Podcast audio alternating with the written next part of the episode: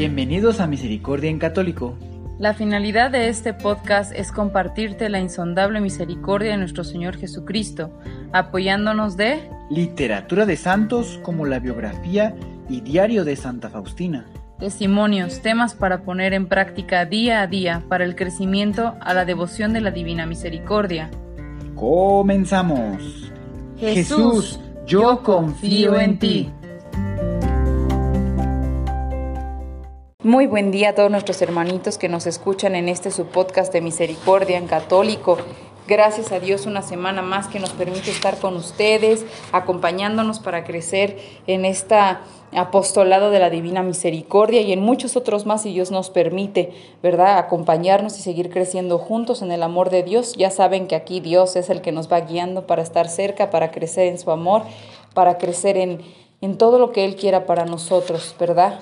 Así como nuestra hermana Sor Faustina, tratamos de ser diligentes y obedientes a lo que Él tenga para nosotros.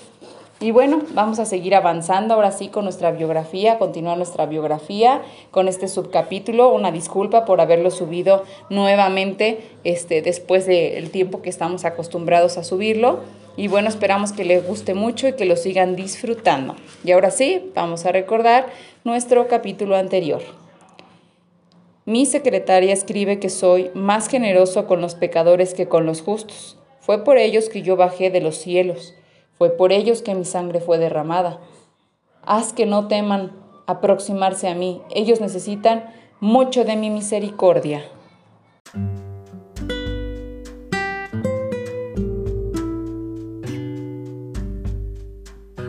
El sufrimiento que intercede y el amor que consume 1937. Expiación por los abortos.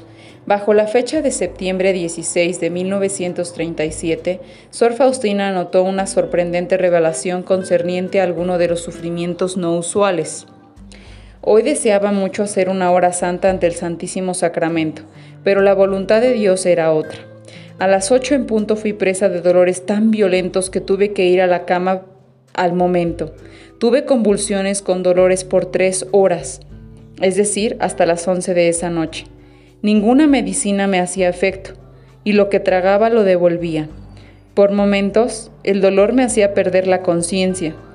Jesús me hizo dar cuenta que de esta manera yo tomé parte en su agonía en el huerto, y que Él mismo permitió estos sufrimientos para ofrecer reparación a Dios por las almas asesinadas en los vientres de madres malvadas. Yo he padecido estos sufrimientos tres veces hasta ahora, Siempre comienzan a las 8 en punto de la noche y se prolongan hasta las 11. Ninguna medicina puede aliviar estos sufrimientos. Cuando dan las 11, cesan por sí mismos y en ese momento me quedo dormida. Al día siguiente me siento muy débil. Esto ocurrió por primera vez cuando estaba en el sanatorio. Los doctores no podían llegar al fondo de esto y ninguna inyección o remedio me podían ayudar, ni yo tenía idea alguna de lo que se trataba. Yo le dije al doctor que nunca antes en mi vida yo había experimentado tal suplicio y él dijo que no se sabe qué tipo de dolores son. Pero ahora yo entiendo la naturaleza de estos dolores, porque el mismo Señor me lo hizo conocer. Sin embargo, cuando pienso que podría sufrir de este modo, yo tiemblo pero no sé si volveré a sufrir así alguna vez. Se lo dejo a Dios. Lo que le complazca a Dios enviarme, yo lo aceptaré con sumisión y amor. Si solo pudiera salvar, aunque fuese un alma del asesinato, por medio de estos sufrimientos. Reflexión. Pues muy bien, hermanitos, espero que les haya gustado mucho este subcapítulo, bastante delicado este tema de verdad que antes de este audio grabé como otros tres, pero es difícil, difícil como enfatizar solamente en un tema porque la cuestión del aborto conlleva muchas cosas, ¿no? O sea, muchas situaciones que ahorita estamos viviendo como el feminismo, como la libertad de la mujer, como muchas cosas que puede eh, llegarse a malinterpretar o llegarse a, eh, de alguna manera, pues, a tomarse de una manera equivocada. ¿Verdad? Sin embargo, eh, yo, no, yo no soy especialista, eh, no soy psicóloga, no soy especialista en el tema ni, ni, demás, solamente soy mujer, soy laica, soy, eh, pues bueno, estoy, soy parte del apostolado de la Divina Misericordia y eh, sí considero que el aborto es algo, es un crimen, es un crimen, es algo muy delicado, eh, es algo que no debería suceder porque son inocentes esas criaturas que están matando, no tienen ni siquiera forma de defenderse. Es como si agarras un bebé y, y, lo matas, ¿me explico?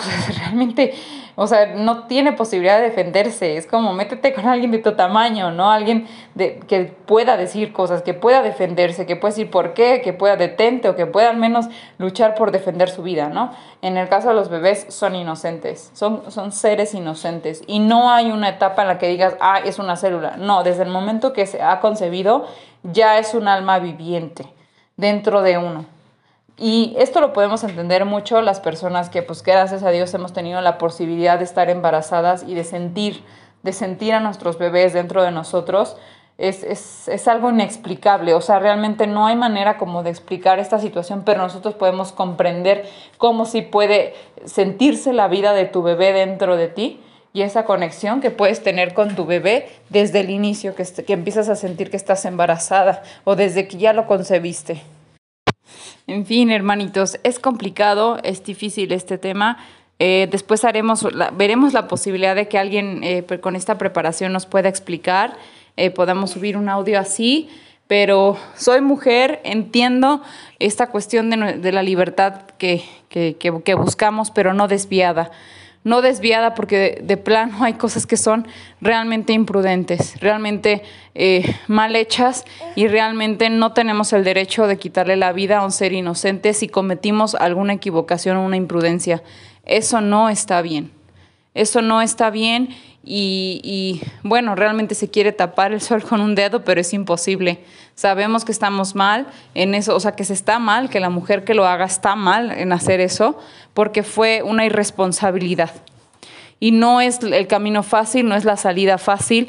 Si alguna mujer que eh, pues, puede escuchar esto y demás, después de que cometan una cierta situación, porque hemos tenido eh, testimonios de personas que nos han platicado, yo tengo un testimonio de una persona muy cercana a mí que, que, que, lo hizo sin saber, imprudentemente, y jamás lo olvidas, jamás lo olvidas, jamás, a pesar de que te digan que es una célula y demás, jamás vas a olvidar ese crimen que cometes. No lo hagas si hay alguna persona que llegue a escuchar este audio y, y bueno, y puede estar en tiempo, por favor no lo hagas, no lastimes tu alma, no le quites la vida a una inocente, créeme que es una bendición lo que te va a llegar, es una bendición, es una fortaleza a tu vida.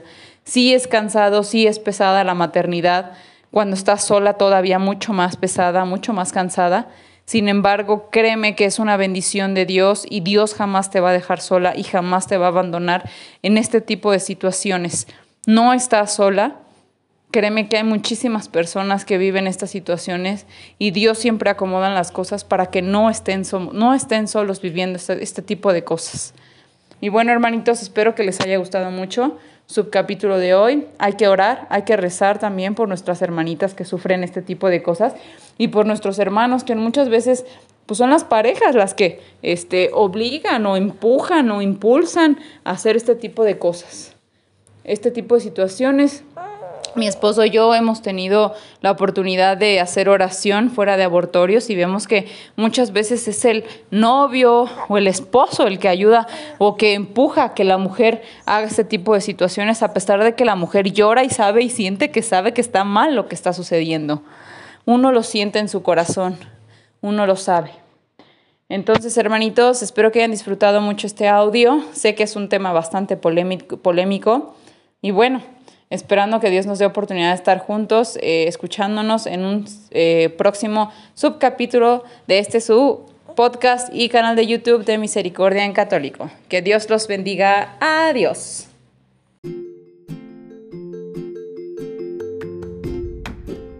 Si es la primera vez que escuchas nuestro podcast, te invitamos a que escuches el numeral 0,1,1, que habla sobre las temáticas que se desarrollan en este podcast y el lenguaje que hemos propuesto para identificar cada una de ellas y así sea más fácil para ti escuchar las que más te agraden.